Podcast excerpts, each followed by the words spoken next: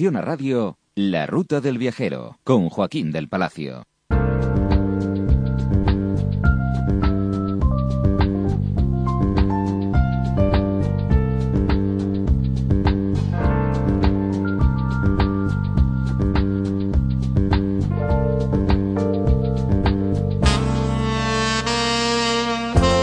Hola, ¿qué tal están?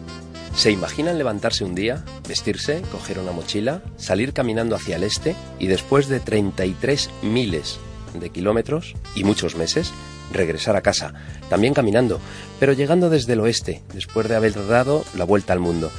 Vaya viaje. Si a ustedes también les gusta viajar, están en la mejor sintonía, porque ahora empieza la ruta del viajero. La ruta del viajero también está en las redes sociales. Allí es donde nos vemos, donde ponemos las fotos, donde nos encontramos, donde si ustedes quieren venir, ya ha habido casos y se lo han pasado muy bien, pues contactamos en Facebook como La Ruta del Viajero, a través de Twitter como Ruta del Viajero y también en www.gestionaradio.com. Hoy la ruta del viajero camina, bueno, pues miles de kilómetros a pie. Se mete en las más diversas fiestas y las celebraciones más diferentes ¿no? que encontramos por el mundo. También visita una tierra de vino, miel, castillos, monasterios. caminaremos sin cesar hasta dar la vuelta al mundo a pie. Solamente lo han conseguido cinco personas. Inma Peral nos muestra fiestas vividas por el mundo y el viajero nos llevará a un territorio singular por tierras del vino de Cigales. Escucharemos también músicas del mundo. El modo natural de desplazamiento de los seres humanos es caminar, así, a pie. Los pueblos nómadas recorrían grandes distancias a lo largo de varias jornadas.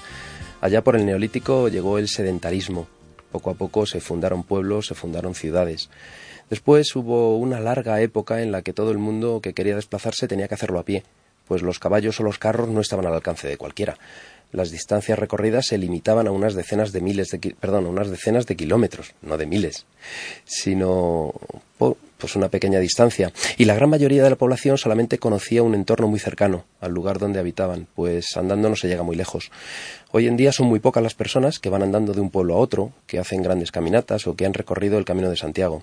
Pero sobre todo hay muy pocas personas, solamente cinco, que hayan dado la vuelta al mundo a pie y hoy, con nosotros aquí en la Ruta del Viajero, tenemos a una de ellas. Es Nacho Dean, aventurero y primer español en dar la vuelta al mundo a pie. Hola Nacho, ¿qué tal estás?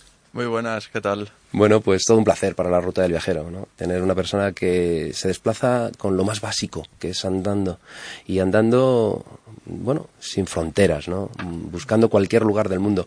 Tú has estado en, en cuatro continentes, en 31 países, has hecho 33.000 kilómetros andando, en solitario, sin asistencia, ininterrumpidamente, es eh, la gran aventura de la vida de cualquiera, incluso más allá, parece una película, ¿no?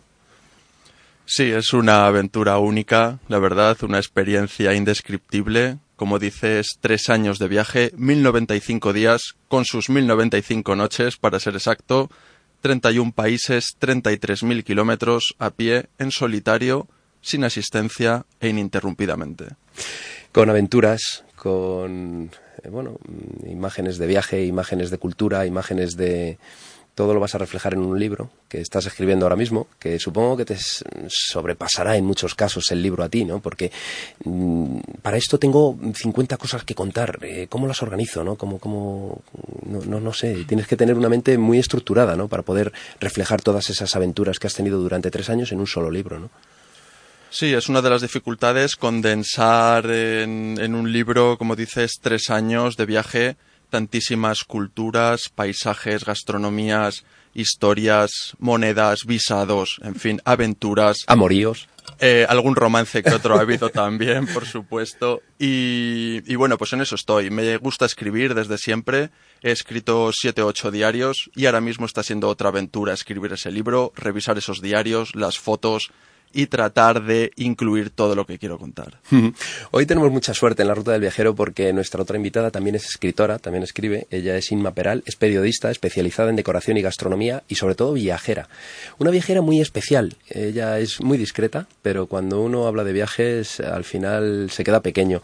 Hola Inma, ¿qué tal? Hola Joaquín, buenas tardes. Muy buenas. La verdad es que da gusto escucharte, ¿no? Cuando nos cuentas pues esas aventuras que has tenido en determinados lugares porque tú eres una persona sencilla y con esa sencillez eres capaz de meterte en el mundo de cualquiera, ¿no? Y vivir una boda en Cuba, un bautizo en Cabo Verde, eh, bueno, eso es muy importante, ¿no? Es difícil hacerlo. Bueno, la verdad es que eh, casi todas las veces han, llegado por casualidad, porque casi siempre lo que empezaba siendo un, un viaje de placer o un viaje por, por vacaciones, pues acababa mm, convirtiéndose en, que formaba parte de, la vida de los lugareños y, y, por un motivo u otro, no sé por qué, siempre acababa involucrada en, en cosas súper curiosas para, bueno, pues para un viaje convencional, la verdad. Sí, desde luego. A mí cuando me contaste que, bueno, pues habías estado en Cuba y habías estado en una boda, digo, hombre, pues, y había conocido perfectamente la vida cubana, habías convivido con ellos, eh, eso no es fácil, ¿eh? Bueno, es que no solo es que estuve en una boda, es que estuve organizando una boda, que es distinto. ¿La organizaste tú? Sí. Esto ya lo más. Bueno, sí, fui con una compañera de trabajo porque no era una amiga, yo tenía 15 días libres de vacaciones y dije, ah, pues me voy a Cuba, que no había ido nunca. Y, y bueno, cuando llegamos allí, ella se encargaba del hotel, no fue hotel, porque fuimos a, a una casa alquilada, de, en, en, este caso era del, del director del, del, Teatro Nacional de Cuba, y entonces pues conviví con, con ella y con su novio, y ella iba a ver a su novio, pero lo que yo no sabía es que iba a casarse. Y eso me lo dijo luego. Entonces, pues la verdad es que ella se vio desbordada por todo este tema y me dijo, échame una mano. Y bueno, pues ahí estaba yo. Al cuello se la tenías que haber echado. la verdad es que sí, porque bueno, vivimos situaciones realmente divertidas, eh, otras angustiosas, pero bueno, la verdad es que al final salió bien y bueno, ahí conocí el carácter cubano, viví con ellos, eh, fue una experiencia alucinante porque tuve que, pues eso, que organizar todo, desde la comida, desde el catering, buscar la música, eso era como la, la, la canción No hay cama para tanta gente, porque empezó la boda a las 11 de la mañana y a las 7 de la mañana del día siguiente seguía llegando gente y bueno, era súper divertido. Y, bueno, fue toda una experiencia, la verdad. Sí, desde luego. Bueno, en Cuba me imagino que para tener toda esa experiencia te tomarías una taza de café, al menos.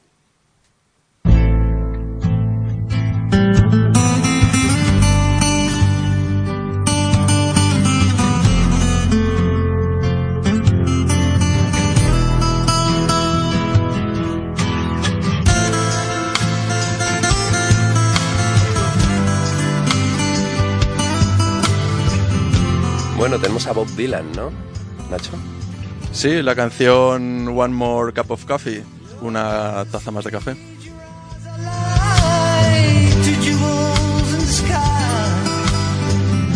Una canción bonita, una canción que te recuerda, una canción además, mm, fíjate, de un escritor que ha ganado el premio Nobel. ¿Qué te recuerda, Nacho? Sí, que yo ya lo escuchaba antes de que le concedieran el premio Nobel. Bueno, pues esto me recuerda, como siempre digo, difícil es llegar a los sitios caminando, pero a veces es mucho más difícil marcharse, porque te encariñas de los lugares, de la gente, y pues siempre te apetece tomarte una taza más de café antes de volver a abandonarles.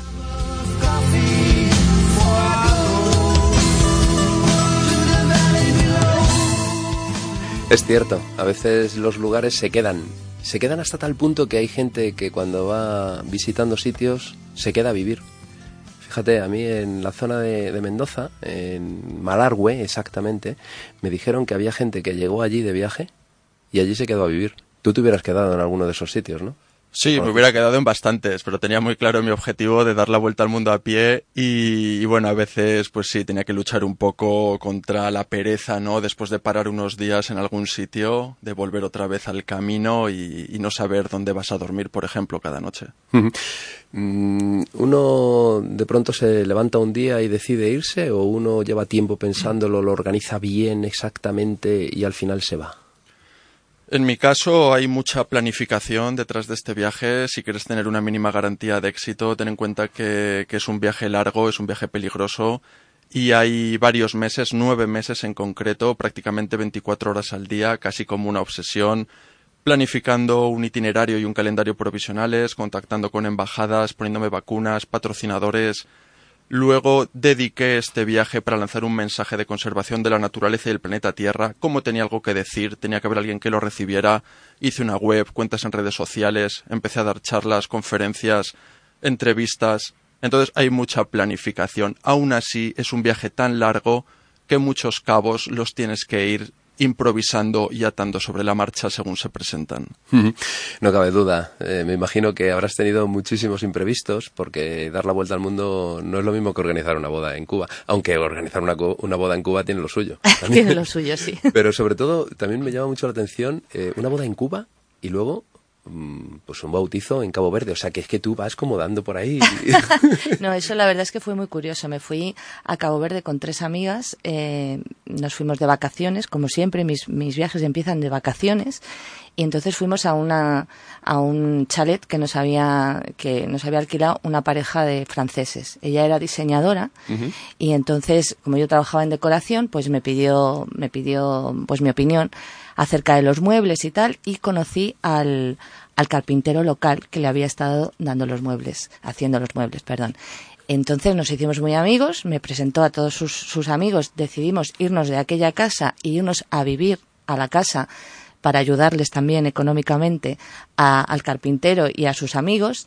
Y como agradecimiento por haber hecho esto, el carpintero, que se llamaba Andrade y tenía cuarenta y tantos años, pues eh, resulta que se había convertido al, al, catolicismo y, y, nos invitó a su, a su bautizo. Entonces estuve en la isla de Sal, en Cabo Verde, en el bautizo de un señor que tenía 40 años, comiendo cabrito asado, que era la cosa más típica, con toda su familia y bueno, pues las únicas tres blancas, europeas y occidentales que estábamos en África disfrutando como locas de aquel bautizo, éramos mis dos amigas y yo. Bueno, al menos tendría claro lo del bautizo, porque con esos añitos ya se sabe lo que se quiere, ¿no? Sí, sí, lo tenía muy claro, lo tenía muy claro.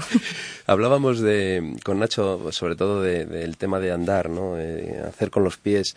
Con los pies se hacen muchas cosas. El otro día, precisamente en televisión, vi a una mujer que le faltaban los brazos, mexicana, que se manejaba perfectamente con los pies. Eh, daba la impresión de que eran sus brazos, porque incluso cruzaba los, los dedos, cogía cosas, abría, bueno, algo sorprendente. Algo que también se hace con los pies es el claqué, que también es llamado tap. Es un tipo de baile estadounidense que además produce un, sonido, que es un zapateado rítmico, que produce pues una cierta música de percusión, que precisamente es lo que le caracteriza. En la primera mitad del siglo XVIII se le prohibió a los esclavos tocar instrumentos de percusión y se las ingeniaron para hacerlo con las manos y los pies.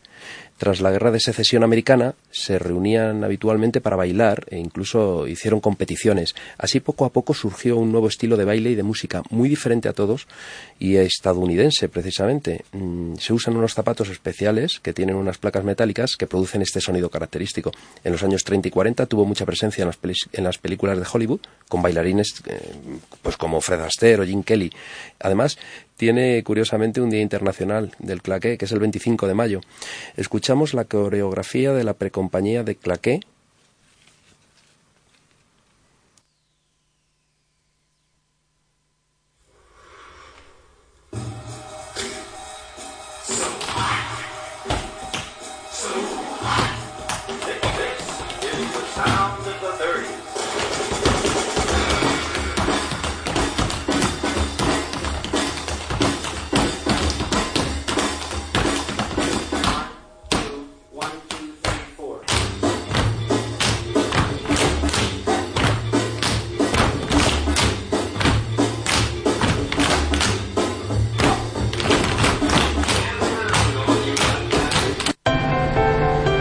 Durante 20 segundos, este microondas usará la energía suficiente para que Juan caliente su café y afronte el día.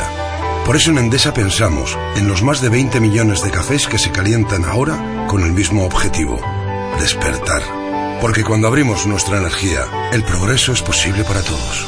Endesa. Eh, bueno, hemos visto algunas cosas de tu viaje, pero todavía no sabemos muy bien el recorrido. Eh, es curioso, todo andando no se puede hacer, evidentemente, hay que tomar el barco, pero sí que hay grandes trayectos que además tú elegiste hacer de una forma muy especial, porque podías haberlos hecho más cortos, pero ahora cuando nos cuentes el recorrido veremos que por lo menos, por lo menos en América, en vez de haberla cruzado por la parte baja, tú llegaste más o menos a la zona de Chile, decidiste recorrerla hasta arriba y llegar hasta Nueva York. Eso es, eso es una bestialidad, ¿no? Mm. Pero bueno, ¿cómo fue el recorrido en general? Sí, mira, el, el, viaje, la aventura comenzó el 21 de marzo de 2013 en el kilómetro cero de la Puerta del Sol en Madrid y recorría España, Francia, Italia, Eslovenia, Croacia, Serbia, Bulgaria, Turquía, Georgia, Armenia, Irán, India, Nepal, Bangladesh, Tailandia, Malasia, Singapur, Indonesia, Australia, Chile, Bolivia, Perú, Ecuador, Panamá, Costa Rica, Nicaragua, Honduras, El Salvador, México, Estados Unidos, Portugal y de vuelta de nuevo al kilómetro cero de Madrid el 20 de marzo de 2016 tras cuatro continentes, 31 países y 33.000 kilómetros a pie, en solitario, sin asistencia e ininterrumpidamente, sin ayuda de taxis, ni autostop, ni coche, ni ningún otro medio de transporte que se nos pueda ocurrir, salvo cuando me encontraba con un océano que no me quedaba más remedio que, coger un barco? efectivamente, o, un, avión. Bueno, es que parece, yo no sé, es que parece de, película, ¿eh? O sea, te lo cuentan y dices, no me lo creo, ya está directamente, ¿no? Sí, sí, mucha gente no se lo cree, entonces ya sencillamente tampoco yo llego y lo digo, ¿no? Claro, evidentemente, porque, bueno, España es relativamente fácil, ¿no? Saliste por la zona, me imagino, a lo mejor de, Barcelona, Cataluña, llegaste al sur de Francia pasaste los Alpes, eh, bueno, esto es relativamente fácil, pero cuando te metes en países más complicados, ¿qué pasa? Claro, este viaje es una escalera en la que vas constantemente subiendo niveles de dificultad. Como yo digo, lo más difícil, lo que más me costó fue tomar la decisión en su día. Otro día cruzas la frontera, dejas atrás España, tu país, ¿no? Lo que es más conocido y familiar. Otro cruzas la frontera de Italia con Eslovenia, dejas la Europa occidental. Y otro día te plantas en Estambul, queda atrás Europa, por delante tienes Asia, con nuevas culturas, nuevos visados, ecosistemas, religiones muy diferentes a tu lugar de origen. Y bueno, pues no queda más remedio que planificar bien. Por mucho que planifique, siempre hay cosas que se escapan a nuestro control. En mi viaje la incertidumbre es una constante. Sé dónde me levanto, pero no dónde me acuesto, qué peligros me van a acechar o qué gente voy a conocer. Y tienes que ir desarrollando un instinto y una intuición para ser capaz de sobrevivir en entornos que en ocasiones son hostiles. En Nepal hay elefantes, tigres, he estado en un atentado terrorista, me intentaron asaltar en El Salvador, en fin. Yo una vez me acuerdo que en un hotel eh, había garrapatas y tuve que dormir en la bañera. Eso sería un lujo para ti, ¿no? Tú ahora tienes que dormir varias veces en el campo. Hay lugares del mundo como Asia Central que se hace de noche, te pilla en mitad de la jungla y no sabes si dormir en la jungla con los monos, murciélagos como balones de fútbol, serpientes, tigres o dormir en una habitación cochambrosa donde hay chinches, garrapatas, en fin. Te lo tienes que pensar. Desde luego, eh, vaya una aventura, es increíble. Eh, cuesta, ¿no? A pesar de que nos lo estás contando, cuesta ponerse en tu, en tu camisa, ¿no? Como dicen por ahí. Pero bueno, en la tuya también cuesta, ¿eh, Inma? Porque hemos visto una boda, organizaste una boda en Cuba, hemos visto también ese bautizo, pero también estuviste en el sur de, de Inglaterra viviendo una serie de aventuras interesantes que, bueno, en principio parecen poquita cosa, pero luego cuando se viven eh, trascienden y llegan eh, muy dentro, ¿no? Pues sí, la verdad es que estuve en Bournemouth y estuve tres meses. En principio me fui a, estudiar inglés, como casi todo el mundo. Lo que pasa es que me fui un poco más mayor. Entonces, la verdad es que hacía un poco como de mamá de toda la gente eh, que iba española allí, pero no solamente de la gente que iba española, porque vivía en la casa de una de una chica que se acababa de separar y tenía una, una niña pequeña y bueno, cuando yo llegué era un poco caótico, eh, caótica la casa eh, yo llegué y vi que tenía un poquito, un restito de aceite en la nevera y dije, madre mía, qué mal vamos a comer aquí si el aceite está en la nevera. Entonces me, me dediqué a organizar comidas y a esta mujer le pareció tan bien que bueno, pues hacía paellas los, los domingos y aparecía todo el mundo. Pero bueno, al margen de eso, la verdad es que viví con ellos, me encantó una cosa que, un sitio espectacular que es la isla de Wild, que la conocí, estuve con, con un montón de, ingleses y también me gustó mucho conocer cómo, cómo vive la gente en Inglaterra de verdad en sus casas. Yo creo que esa mujer tiene todavía tu recuerdo, ¿eh?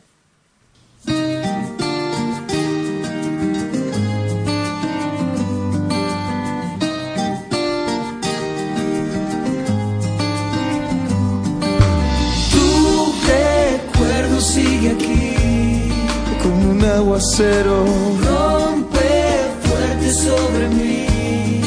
pero a fuego lento quema y moja por igual. Y yo no sé lo que pensar. Si tu recuerdo me hace bien o me hace mal. Esta canción es una canción muy especial para Inma. Es una, una canción que le recuerda un viaje muy especial en Argentina. Eso está claro, pero tu recuerdo no se va. Una Navidad. Sí, la verdad es que, bueno, pues por un, por un problema familiar, por una historia familiar, eh, decidimos no pasar, mi familia y yo, no pasar la Navidad eh, convencional en España, irnos a, a, a la otra punta del mundo donde no nada nos recordara la Navidad convencional ni, ni a mi hermano que se acababa de ir. Entonces nos fuimos a, Argentina y como siempre lo que iba a ser, en ese caso no eran unas vacaciones, era un viaje, digamos, para, para olvidar o para un poco cambiar de aires, pues al final se convirtieron en tres meses viviendo en Argentina, viviendo una Navidad como nunca la había vivido, porque pues era un picnic en, en el jardín a 40 grados, no tenía nada que ver con, con mi tierra, porque yo soy palentina, del norte de Palencia, donde nieva, donde hay mucha montaña, y, y la verdad es que nos hizo muy bien, muy bien a todos en el alma aquel viaje a Argentina. Y bueno, recuerdo muchas anécdotas de, porque bueno, lo recorrimos entero, pero sobre todo la Navidad, la Nochebuena y la Nochevieja la pasamos en, en un sitio que está casi en, en la frontera con Uruguay, que se llama Concordia, y, allí una familia que yo no conocía de nada, que, que, eran conocidos de mis padres, pero yo no conocía, al final se convirtieron como en una familia nuestra y adopté todas las todas las costumbres que tenían ellos en Navidad, que no tienen nada que ver con las nuestras, y me hicieron mucho bien en aquel momento, la verdad. Hoy estoy encantado porque eh, conmigo tengo a dos personas que hacen los viajes que me encantan a mí el viaje este sentimental del alma, ¿no? Que conoces a la gente y te llega tan dentro que no lo olvidas nunca y la aventura, ¿no? Eso de ser capaz de llegar hasta un sitio donde no llega casi nadie, ¿no? Algo que me parece muy importante. Seguramente, Nacho, cuando tú estabas de viaje, pues también ocurrirían cosas, porque en tres años eh, habrá pasado de todo y a ti te ha pillado fuera. Sí, sí, una de las cosas más difíciles del viaje es estar lejos de los tuyos no solamente en los momentos buenos, en bodas, cumpleaños, navidades, sino también en los malos, ¿no? Cuando ocurre algo y no estás ahí para arrimar el hombro. Del mismo modo, por ejemplo, pues cuando es tu cumpleaños y estás lejos, ¿no? Entonces eso sí es difícil, la verdad, estar lejos de los tuyos. en fechas tan marcadas como la Navidad, por ejemplo, pues eso, cenar sin Nacho, que Nacho está ahora eh, por Indonesia, caminando por allí, ¿no? Pues sí, mira, por ejemplo, mis primeras Navidades las pasé en Bangladesh, es un país musulmán y por tanto no se celebran.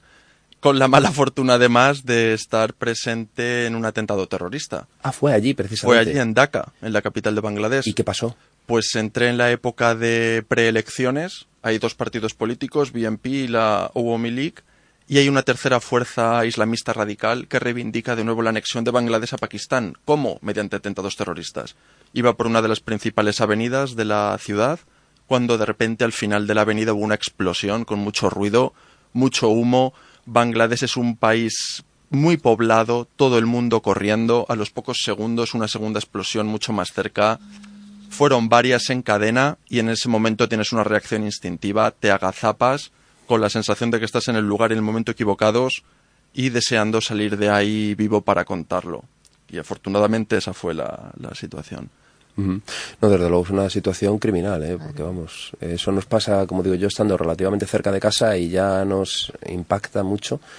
Eh, yo sí he sentido mmm, dos bombazos de, de, los que pusieron en su día la ETA. Uno fue el que le tiraron a Aznar ahí en, al lado de Arturo Soria. Yo estaba en una parte alta, en un sitio donde me paré porque yo trabajaba en, en un instituto y entonces me paré a comprar el periódico y en el sitio donde me, me, paré con el coche hay una cristalera enfrente de mí, bastante larga, como de 20 metros, y sonó un boom pero largo, así de estos como muy sordos, y me di cuenta de que había sido algo grave porque la cristalera empezó a cimbrearse. Es curioso. Y, y, sí, la verdad es que me impactó mucho, ¿no? Porque dije, me lo olía, ya sabía un poco por dónde iba. Luego al poquito escuché y me impactó sin estar cerca. Uh -huh. Estando cerca y habiendo visto uno primero y luego otro, eso te tiene que dejar, vamos, yo creo que un poco marcado, ¿no? Sí, es un viaje en el que estás constantemente rozando la supervivencia a flor de piel y realmente, pues bueno, te ocurre aquí o te ocurre a los pocos meses de empezar y te das la vuelta y te vas a casa. Pero cuando, cuando llevas ya tanto tiempo, pues bueno, continúas y, y al menos para adelante. llevabas ocho meses, ¿no? Pues sí, sí, llevaba ya, cuando llegué a Bangladesh, estaba poniendo el punto final a Asia Central, llevaba más o menos, sí, ocho o nueve meses, sí. Era diciembre y enero de 2013, enero 2014, aproximadamente siete, ocho meses. Sí, la verdad es que es toda una aventura. Cuando llevamos tanto tiempo fuera de casa, tú has estado muchas veces mucho tiempo fuera de casa también. Sí, hombre, no he estado tres años como Nacho. Eso yo creo que casi nadie. Ni mucho menos, pero sí he estado en periodos de, pues de tres meses, de cuatro meses. Sí, sí, la verdad es que sí. Y en periodos más cortos, pero también haciendo lo que te comentaba antes, vivencias que, que son cortas, pero, Muy pero, intensas, pero son sí. muy intensas. Pues eh, en una época de mi vida tuve un novio eh, siciliano que vivía en, en Suiza, y iba a verle bastante, pero iba a Suiza, pero es que una vez había una, una celebración familiar en Sicilia, en Catania, y era el principio de, de ser novios, y entonces me fui para allá y yo estaba perdida. De repente me dejó sola en, una, en un patio siciliano, como con 50 familiares, porque había, un- ya no me acuerdo si era comunión o no sé qué, de, de primos, y todo el mundo hablando el dialecto, yo hablo italiano, pero todo el mundo hablaba siciliano súper cerrado. Yo miraba a un lado, miraba al otro, sonreía y, y pensaba, pensarán, esta española es tonta perdida, porque no hace otra cosa. No te enterabas de nada. De nada, pero es que era un- una, un- una cosa también espectacular. Los bailes, la, la, la, la gastronomía siciliana, bueno, también. ¿Habías visto ya El Padrino? Por lo menos la primera parte. No, pero lo tenía cerca. Sí, sí, no tranquilizaba mucho haberla visto antes. ¿no? No. La verdad es que también, fíjate lo cerca que están, ¿no? Sicilia, que está relativamente cerca. Bueno, es un sitio también eh, muy, muy, peculiar, especial, muy ¿no? peculiar, sí, sí, sí, todo bueno, pues como, como es la relación familiar, que es mm, súper importante, pero tan estrecha, como es eh, desgraciadamente el machismo, que todavía lo hay y mucho, el papel de la mujer y del hombre en la sociedad, y luego pues eh, es una sociedad muy cerrada. Todas las islas son cerradas, pero Sicilia es una sociedad muy cerrada. Y se nota la familia. Se nota un montón. Os voy a llevar a un sitio muy cercano que también os va a gustar mucho. ¿Os gusta el vino? Sí. Sí. A ti te gusta seguro el lugar donde vamos, Inma, porque se trata de la zona de Valladolid. Yo sé que tú vas mucho a Palencia porque procedes de allí y es un sitio muy muy cercano al cual puedes llegar andando, Nacho. Sí, Desde aquí hay unos 200 Estoy kilómetros. Vamos, bueno, Igual no hoy, en pero- un par de días y os va a gustar, ya veréis. A la vida guiará constantemente. Ante el paso imperturbable está el reloj. Bajo las mismas razones pertinentes. El viajero conociendo la ciudad. Tierras de viñedos, bodegas y vino, plantas aromáticas, abejas y miel, corderos, leche y lechazos, castillos, monasterios y edificios singulares. El viajero nos lleva a la ruta del vino de Cigales. Cabe per la noche el sol y tierra extraña. Con la firme persistencia como pies. Contra la luz pegajosa ya le daña. El viajero conociendo la ciudad. Bueno, yo sé que te gusta, Inma, este territorio. Pues la verdad es que sí, además me recuerda mucho a mi padre, que falleció hace poco y siempre tomaba vino solamente clarete o rosado. Clarete le llaman allí. Claro. Efectivamente. El, rosado eh, de Cigales es clarete. Ujú. Oye, ¿y geográficamente, ¿cómo es esa zona de vino de Cigales? Pues mira, es un lugar muy interesante. Me gusta que me hagas esa pregunta porque es un sitio llano, es un lugar eh, de roca sedimentaria, es, es una especie como de valle del río Pisorga con sus terrazas. En un principio nos puede parecer un sitio poco interesante porque vamos y lo vemos todo muy llano. Además, eh, allí concretamente confluyen la A62, el ferrocarril y el Canal de Castilla. Esto sí le da interés. El Canal de Castilla es bastante interesante porque tiene 27 kilómetros en los que forma parte de, esta denominación de origen del vino de Cigales. Y bueno, eh, también hay una serie de cruce de cañadas, de cordeles. Es un lugar especial. Podemos decir que es una zona de paso. Y, y, Joaquín, ¿cómo son las bodegas allí? Bueno, pues las bodegas quizás sea lo más interesante de todo, porque hay unas bodegas tradicionales excavadas en la propia roca. Tú conocerás algunas por la zona, Sí. porque son relativamente fáciles de encontrar en, en Castilla y León, y algunas son espectaculares. Eh, las más antiguas datan más o menos del siglo XVI. En algunas tienen grandes prensas, de, lo hacen con árboles, eh, cortan por ejemplo robles. Hay una de 18 metros y el roble que tienen allí en la prensa pesa una tonelada y media. Madre mía. ¿Cómo transportarían aquello? ¿Cómo lo metieron dentro de la, de la bodega? ¿Cómo lo hicieron? Bueno, pues es una cosa espectacular. Algunas son como laberintos subterráneos. Precisamente hay una de Dueñas, que Dueñas ya es Palencia, que funciona como, como bodega y está haciendo vino constantemente. Es la de Remigio Salas Jalón. Y además hace el vino al estilo tradicional. Está muy rico. En estas fechas está totalmente en funcionamiento porque hace poco que ha acabado con la vendimia y, y realmente pues siguen trabajando. Y en Mucientes está el Museo del Vino precisamente metido dentro de una de ellas.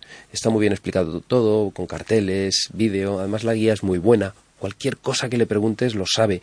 Hay elementos típicos, eh, algunos de ellos son auténticos que se han estado utilizando hasta hace poco. ¿Y tú sabes, Joaquín, por qué es famoso Dueñas históricamente? Pues no, mira, eso me lo vas a decir tú que eres palentina. Pues mira, porque allí es donde se casaron en secreto los reyes católicos. ¿Qué me dices? Efectivamente. Antes de casarse oficialmente, se casaron en secreto en Dueñas. Qué bueno, pues fíjate, la verdad es que no lo sabía, pero me gusta Dueñas porque es un lugar que está muy bien conservado, tiene, es un pueblo precioso y ese detalle no lo sabía.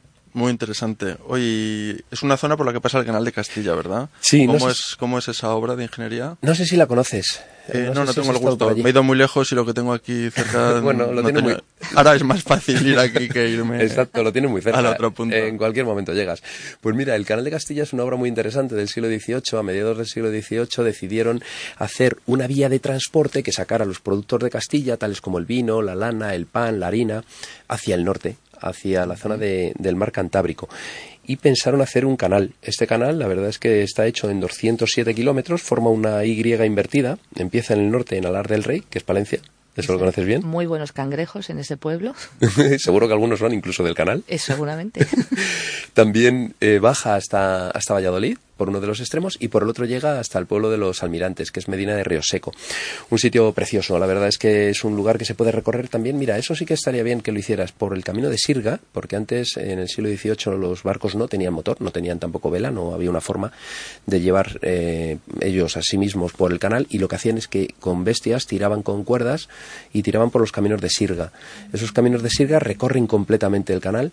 Es un lugar precioso, además que no tiene mucha inclinación, porque como se trata de un canal, cuando llegamos a algún sitio para subir, tenemos esas famosas esclusas, que el lugar más interesante es Fromista, también lo conoces, que claro, te gustará. románico. Ya ves, la- el San. Martín de Fromista, precioso. No, esa es la iglesia, esa es.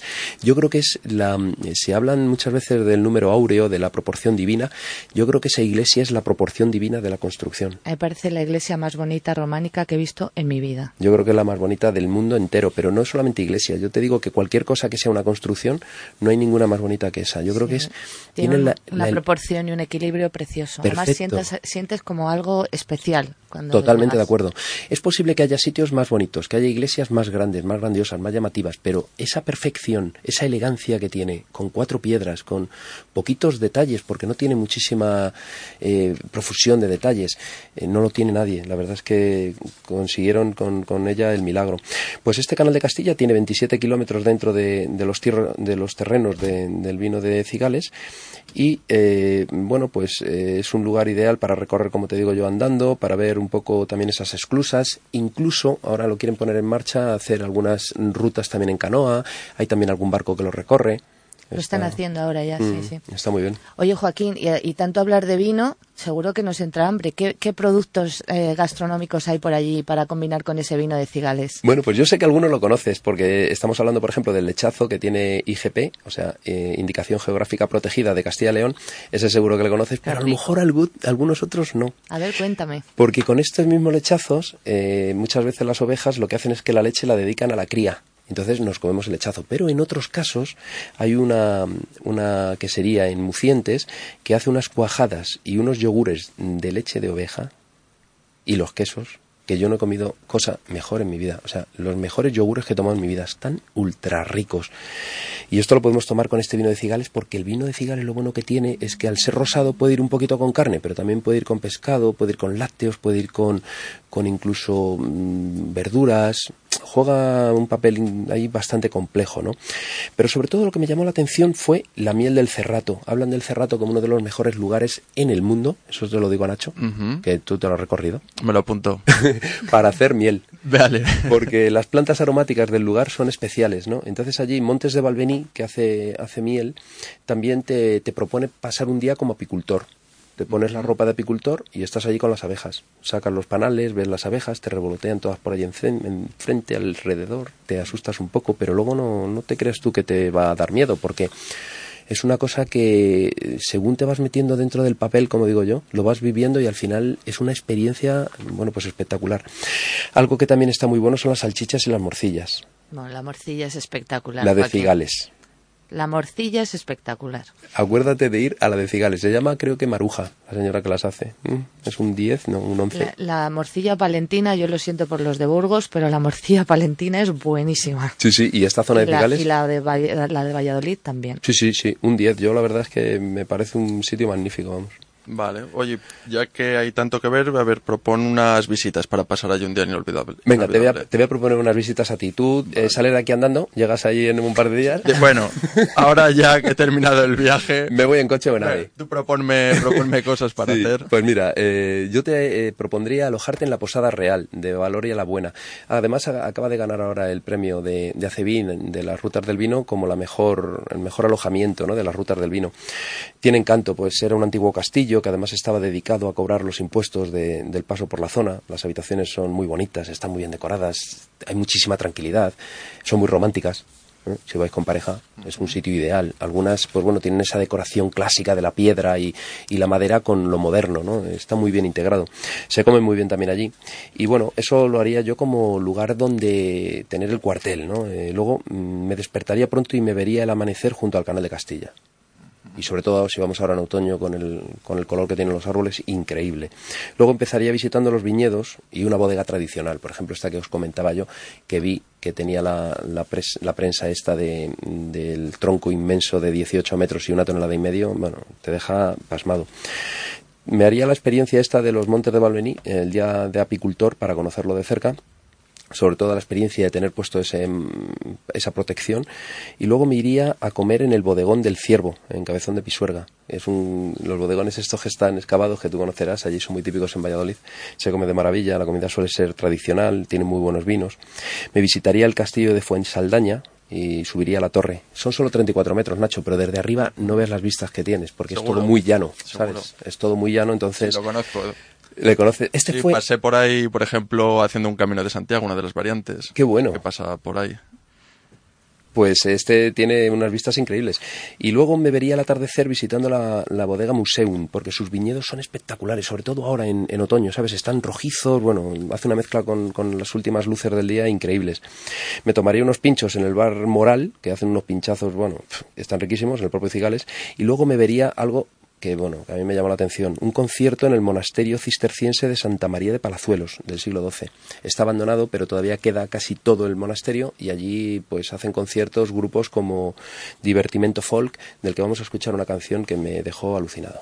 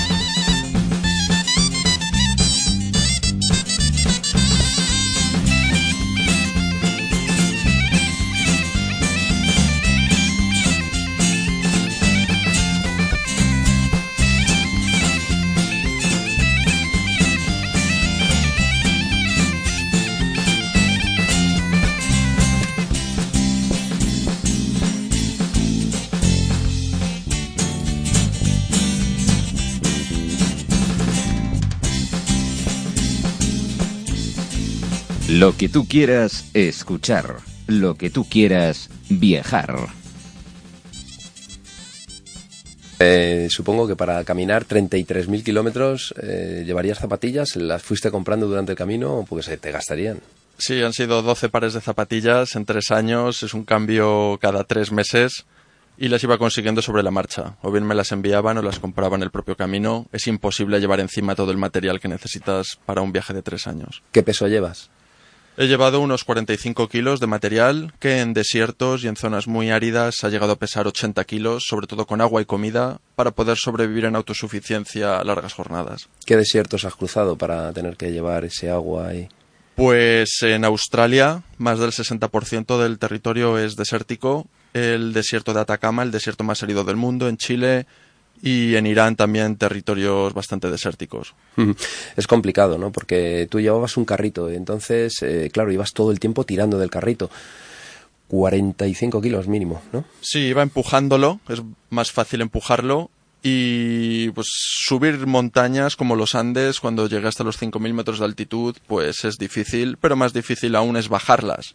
Cuestas de cientos de kilómetros en las que tienes que ir reteniendo el carrito y a veces con una mochila extra, como digo, para llevar, para llevar más peso. Claro, pero todos los caminos no son iguales. Habría algunos caminos con mucha dificultad para poder tirar del carrito, subidas, piedras o... He caminado por todo tipo de sitios, por pistas forestales, pistas de sal, eh, paseos marítimos, carriles bici, Selvas. carreteras, por todo tipo de lugares.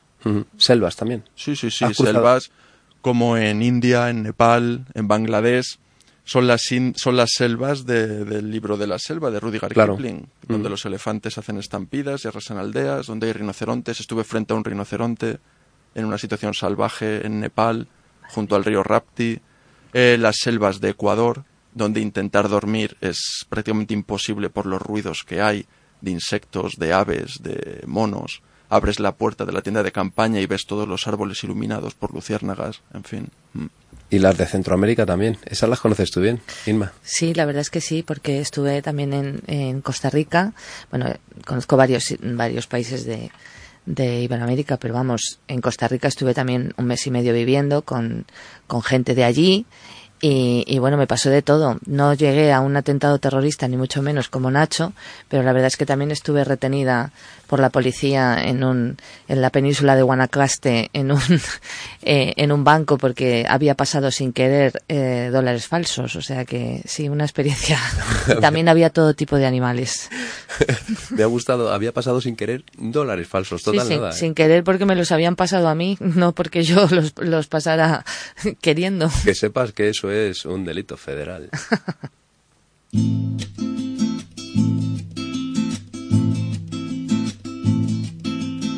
Cierto que huí de los fastos y los oropeles y que jamás puse en venta ninguna quimera.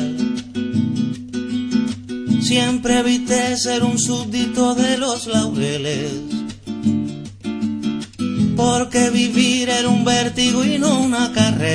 Pero quiero que me digas, amor, Esta canción la pediste, Nacho. que no todo Sí, es Me va la vida en ello de Silvio Rodríguez y es como yo entiendo que hay que vivir, ¿no? Es un milagro estar vivos, estar al día de hoy, aquí y ahora y el sentido de la vida es luchar por nuestros sueños.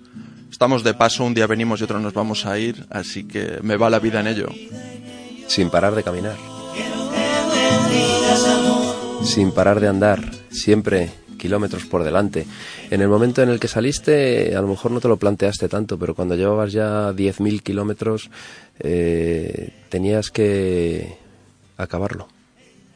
Eso tiene que también resultar fuerte, ¿no? A la hora de pensarlo. ¿Alguna noche te habrás querido volver en avión directamente y dejarlo todo? Bueno, yo la verdad que este era un sueño, cuando estás en la vida luchando por un sueño te da una fuerza extra que difícil de comprender, ¿no? Es decir, ¿cómo te vas a dar una vuelta al mundo caminando con la de penurias que se pasan? Cuando ya estás a punto de acabarlo y te empiezan a flaquear las fuerzas, lo que tira de ti es saber que ya estás cerca del final. Ha habido momentos en los que sí me he planteado abandonar, como cuando me intentaron asaltar miembros de la Mara Salvatrucha en El Salvador con machetes. Tuve que, tuve que terminar de recorrer el país con escolta de policía. Me intentaron volver a asaltar en México Entonces, bueno, la aventura está muy bien, cruzar la jungla, la montaña, el desierto, pero cuando rebasas una línea en la que tu vida está en juego, eso ya no te hace tanta gracia. Y, bueno, pues al fin y al cabo, estaba ya cerca de acabar el viaje, sacas fuerza de donde no la tienes y peleas hasta el final.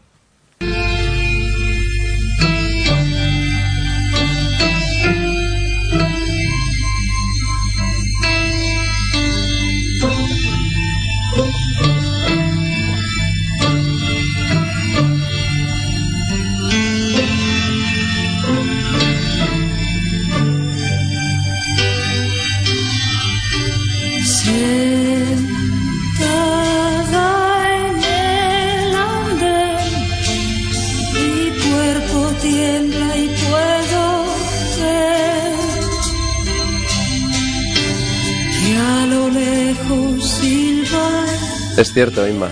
eh, cuando viajas, te sientes libre. Sí, te sientes libre de las ataduras, dejas atrás un montón de prejuicios, dejas atrás un montón de cosas que, que, que te lastran y te dedicas a vivir el momento y a vivir lo que, lo que tienes delante y con las personas que tienes delante y hacer lo que hacen ellos. Y a mí me parece una libertad espectacular. Es un poco lo que decía Nacho también, ¿no? Hay que vivir el día, hay que, bueno, esto es lo que tengo, aquí es donde estoy, me siento a gusto, afortunadamente estoy bien y voy a disfrutarlo, ¿no? ¿Y qué es lo que va a venir? Pues no lo sé, pero eso también yo creo que a veces es lo importante del viaje, ¿no? El no saber qué llega, ¿no? Sí, muchas veces lo importante no es el destino, es el viaje en sí. Y saber qué es lo que, no, no saber qué es lo que te va a pasar. Pero bueno, otras veces sí que es importante el destino, porque yo sé que tú has hecho unos viajes de lujo también. Sí, bueno, Y una... eso sí es importante. Sí, bueno, es importante. Todo es enriquecedor. O sea, yo creo que todas las experiencias fuera de casa, las de dentro también, pero fuera de casa, te enriquecen mucho. Yo he hecho viajes muy exclusivos porque en la época en la que había viajes de prensa mm, y las empresas, no había crisis y, las empresas, sobre todo las multinacionales, se dedicaban a, invita- a invitar a la prensa, pues he hecho viajes muy, muy exclusivos. Yo estaba en un viaje en, en el hotel donde se, se rodó Muerte en el Nilo, eh, en la isla elefantina de, de- en Egipto, al lado del Cairo, que solamente estábamos cinco peri- periodistas de todo el mundo eh, y nos estaban presentando un perfume, por ejemplo, de una marca mm, internacional de lujo. Y bueno, eso es una experiencia eh, que, no ha vivido tampoco mucha gente, ¿no? Con, con el perfumista en, en una falupa diciendo y de este mango cogí la flor y de este de esta o sea alucinante realmente alucinante Sí, en esos, en esos viajes, eh, bueno, pues se viaja de lujo, se va a un, re- un restaurante, a un hotel de lujo y se come de lujo también. Yo no sé si Nacho, en todos los casos de su viaje, ha podido comer bien. La verdad es que la comida es algo difícil de proyectar, ¿no? Eh, ¿Cómo sabes lo que vas a comer al día siguiente y dónde y lo que te va a costar? Sí, mi viaje es un abanico muy amplio. Atraviesas países hindúes, musulmanes, budistas, cristianos, hemisferio norte, hemisferio sur. Estás con embajadores, con médicos, con chamanes, con todo tipo de culturas y de gente. Y una de las dificultades de este viaje es la comida, la alimentación. He comido de todo. He comido las baklavas de Turquía, el tajín de Irán, el dal de la India, el momo de, Ne- de Nepal, el akam bakar de Malasia, el ceviche de Perú, las papas a la huancaína, los tacos, los chiles en nogada de México. He comido de todo. He comido cosas raras también. He comido saltamontes, he comido ranas, he comido perro y ha habido días que he estado sin comer. Y cuando estás en Perú, que la gente es muy maja allí y te dicen, ¿y cómo has venido? Y tú dices, andando. Y tú, claro, se queda un poco a cuadros y dice, ¿qué pasa? ¿Que te has bajado del, del avión y has venido andando? Y dices, no, llevo 20.000 kilómetros andando. La gente alucinaba, ¿no? Sí, sí, la verdad que es un concepto difícil de entender. Muchas veces preguntaba a población local, que es la que mejor conoce el territorio, cómo llegar a la siguiente población o cómo alcanzar un lugar caminando. Y su respuesta es es imposible. Tienes que ir en autobús o tienes que ir en coche. Digo, pues si es imposible ir caminando a la siguiente población, no te cuento ya de dónde vengo. Llevo 20.000 kilómetros, ¿no? Efectivamente. Sí, Me he cruzado todos estos países y he pasado por todas estas fronteras y, Y claro, ten en cuenta también que muchas veces estás en aldeas y zonas muy rurales donde tampoco hay mucha cultura y donde no han viajado muy lejos. Claro. Entonces, claro, les dices que vienes de España caminando y no saben muy bien dónde está España. Entonces, pues yo me limitaba a señalarles hacia el este. Digo, España queda hacia ese lado, detrás del océano. Y ya ellos pues que se compusieran y se hicieran su idea. es increíble, oye, y, lo mejor que te ha pasado en el viaje, te han tenido que pasar cosas buenísimas, ¿no? Me han pasado cosas increíbles. Simplemente poder terminarlo es una cosa impresionante. O sea, la satisfacción de haber cumplido un sueño, de, de volver a encontrarte con los tuyos, el bagaje y el tesoro, ¿no? Que te deja una experiencia, un viaje así. Y yo, como digo siempre, lo mejor de mi viaje es la humanidad, es la gente es el mayor tesoro de mi viaje. Comprobar cómo en todos los países, independientemente de su cultura, de su religión, su nacionalidad, te abren las puertas de su casa, te sientan a su mesa como un miembro más de la familia y comparten contigo. Es una verdadera lección de humildad cuando gente que tiene muy poco te lo da todo. Luego, pues te enseña a apreciar lo que tenemos. Yo he estado tres años viviendo con lo que cabe en un carrito durmiendo en una tienda de campaña, lavando mi ropa a mano y duchándome con agua fría si la había. Cuando regresas a España aprecias todo muchísimo más. Apretar un botón y que se encienda la luz, abrir un grifo y que salga agua. Increíble.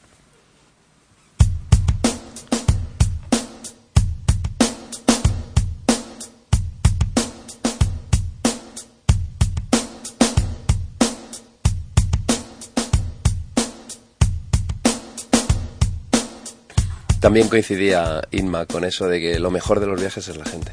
Yo creo que sí, yo creo que es una lección que aprendemos todos. Lo que acaba de decir Nacho me parece fundamental, que bueno, tampoco hay que irse muy lejos para, para saber que la gente es buena y que, y que nos abre el corazón. Pero la verdad es que nunca apreciamos demasiado bien lo que tenemos cerca hasta que no nos vamos lejos.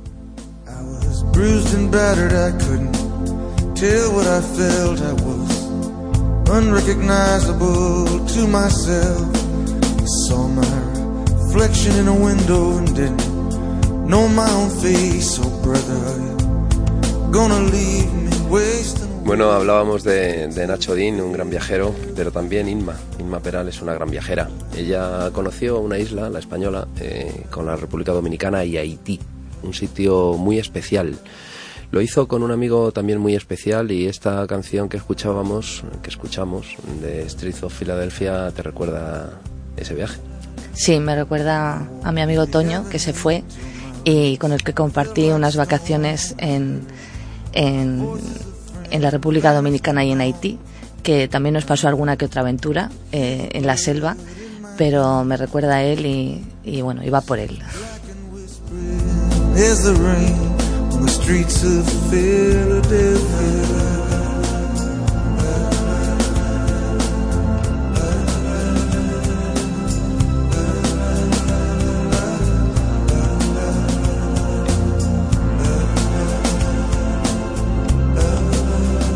Bueno, estábamos viendo lo mejor que te había ocurrido, Nacho, pero a veces no queremos recordarlo, pero lo peor también es, eh, sobre todo cuando pasa el tiempo, a veces lo más gracioso de los viajes, ¿no? Yo tengo recuerdos mm, pues bastante potentes, ¿no? De, los peores momentos, que en su momento pues no me hicieron ninguna gracia, pasó el tiempo y tampoco me hicieron ninguna gracia, pero cuando ya ha pasado bastante, sí que me empieza a parecer interesante, ¿no? Recordar los peores momentos de los viajes, ¿no? Sí, yo como digo, bueno, pues cada error es una lección, cada crisis es una oportunidad. En mi viaje he cometido algunos errores, que han estado a punto de costarme pues el final del viaje como mínimo. Uno de ellos fue la frontera entre Armenia e Irán, cuando estuve a punto de acabar en prisión acusado de espionaje por culpa de unas fotografías. Es zona militar, está prohibido hacer fotografías. Sin embargo, yo cada vez que cruzo una frontera me hago una famosa selfie para ilustrar en las redes sociales que he entrado caminando a ese país. Me sorprendieron unos militares Sé de otras expediciones que habían terminado ahí en prisión con todo, con todo el material y la tecnología requisada y afortunadamente tras tres cuartos de hora, una hora, dilucidando qué hacían conmigo, me dejaron marchar. Fue la primera vez que me alegré de no hablar el mismo idioma. Ni yo hablaba farsi, persa, ni ellos hablaban inglés ni español. Otro error, momento difícil, fue cuando contraje la fiebre chikungunya en Chiapas, en México. La única vez que enfermé en todo el viaje, me confié, cuando llegué a México dije, bueno, con todo lo que llevo ya recorrido, a mí ya no me pasa nada. Y, mira, pues zas. Y nada, estuve seis días con 41 grados de fiebre, dolor de articulaciones. Es un virus africano que contagia el mosquito Aedes aegypti, el mismo que contagia el dengue, para el que no hay vacuna. Y únicamente pues esperar a que tu organismo lo combate y lo elimine. Gracias a estar en un buen estado de forma, de salud, en apenas seis días me curé. Sí, porque podrías haber sucumbido. El chikungunya es una enfermedad bastante grave. La verdad es que cuando yo estuve por la zona de Jamaica me lo advirtieron y hay que tener cuidado con los mosquitos. Eh, de eso nunca estamos libres porque un mosquito te puede picar en cualquier momento, ¿no? Sí, desde luego. Y las enfermedades fuera de casa también son muy complicadas de, com- de combatir y de pasar. Sí, yo eh, me fui a, fíjate, Grecia, que podemos decir que es casi casa, pero me fui un día que estaba muy malo y curiosamente eh, a, a mi compañero de viaje le había pasado lo mismo. Habíamos pasado una noche malísima y no habíamos estado juntos ni habíamos cenado lo mismo ni nada, pero habíamos pasado una muy mala noche, estábamos enfermos los dos y nos fuimos a Grecia hechos polvo, macho. Y yo estaba mm, realmente asustado, ¿no? No sabía si allí iba a terminar en un hospital o bueno, poco a poco se fue pasando y, y mejoré, pero es una sensación mala, ¿no? La de, la de no encontrarte bien en un país y sobre todo ya hablando de, de enfermedades graves, como puede ser el chikungunya, y en un sitio, bueno, pues bastante lejano, donde a veces no se sabe si es mejor entrar en el hospital o no. Yo creo que, Nacho, te debiste sentir doblemente solo, ¿no? Sí, en ese momento, pues la verdad que estás lejos de tu país, eh, sin una seguridad social, sin un seguro médico internacional. Y, bueno, lo que hice fue investigar. Yo me preguntaba cómo en países pobres la gente se cura. Descubrí un remedio natural, lo elaboré, me hice una infusión para varios días y gracias, como digo, a ese remedio natural y a estar en una buena forma, en seis días me curé, mientras hay gente que está semanas o meses, incluso algún caso puntual ha llegado a fallecer. Sí, porque son enfermedades muy graves y claro, eh, si se te complica o lo que dices tú no te pilla en buena forma, pues te puede llevar para el otro barrio y sobre todo lo mal que se pasa además. Es que mm, algunas de las aventuras que contamos muchas veces eh, son malas porque, bueno, es un mal momento, pero estar enfermo, gravemente enfermo, fuera de tu, de tu país, en una sanidad que también no confías mucho porque la desconoces, eh, tiene que ser una situación Es bastante... complicado. Yo, por ejemplo, el final de, de fiesta de mi, de mi viaje a Argentina fue que mi padre en aquel momento en, la en las cataratas de Iguazú se cayó y se rompió la rótula. Le operaron allí, en las cataratas, o sea, en Iguazú. Le tuvimos que trasladar a, Buenos Aires en un avión especial porque tenía que llevar la pierna completamente en horizontal. En fin, fue un fin de fiesta bastante complicadito. Sí, desde luego, aventuras tenemos aquí para contar unas pocas. ¿eh? Pues, eh, Nacho, la verdad es que tu viaje es todo un espectáculo. ¿Repetirás algún tipo de viaje de este estilo o alguna otra aventura a este nivel? Sin duda, sin duda. Yo veo el globo terráqueo, el mapa mundi y no dejo de, de soñar y de imaginarme aventuras y retos. Pero de momento voy a descansar un poco. Estoy escribiendo un libro compartiendo el aprendizaje que me ha dejado este viaje mediante charlas y conferencias y disfrutando de los míos. Es fundamental hacer lo que estás diciendo porque no solamente eh, se vive la experiencia, sino que luego hay que saber también disfrutar de ella, pues escribiendo, dando charlas. Este libro, como tiene título ya, va... De momento no tiene título, lo publicaré en abril de este año que entra con Planeta y, y bueno, ya haré la debida promoción en su momento. Y bueno, lo vamos a encontrar con facilidad. Eh, ¿A ti te, duda. po- te podemos encontrar? ¿Tienes alguna web, algún sitio donde Sin saber duda. de ti? Efectivamente, en las redes sociales, en Twitter, arroba Dean Moulia, en Facebook, Dean Moulia, y simplemente en Google pones Nacho Dean o Vuelta al Mundo a pie y salen varias páginas con referencias de mi viaje. Sin lugar a dudas, porque eres una de las cinco personas únicamente que han dado la vuelta al mundo andando.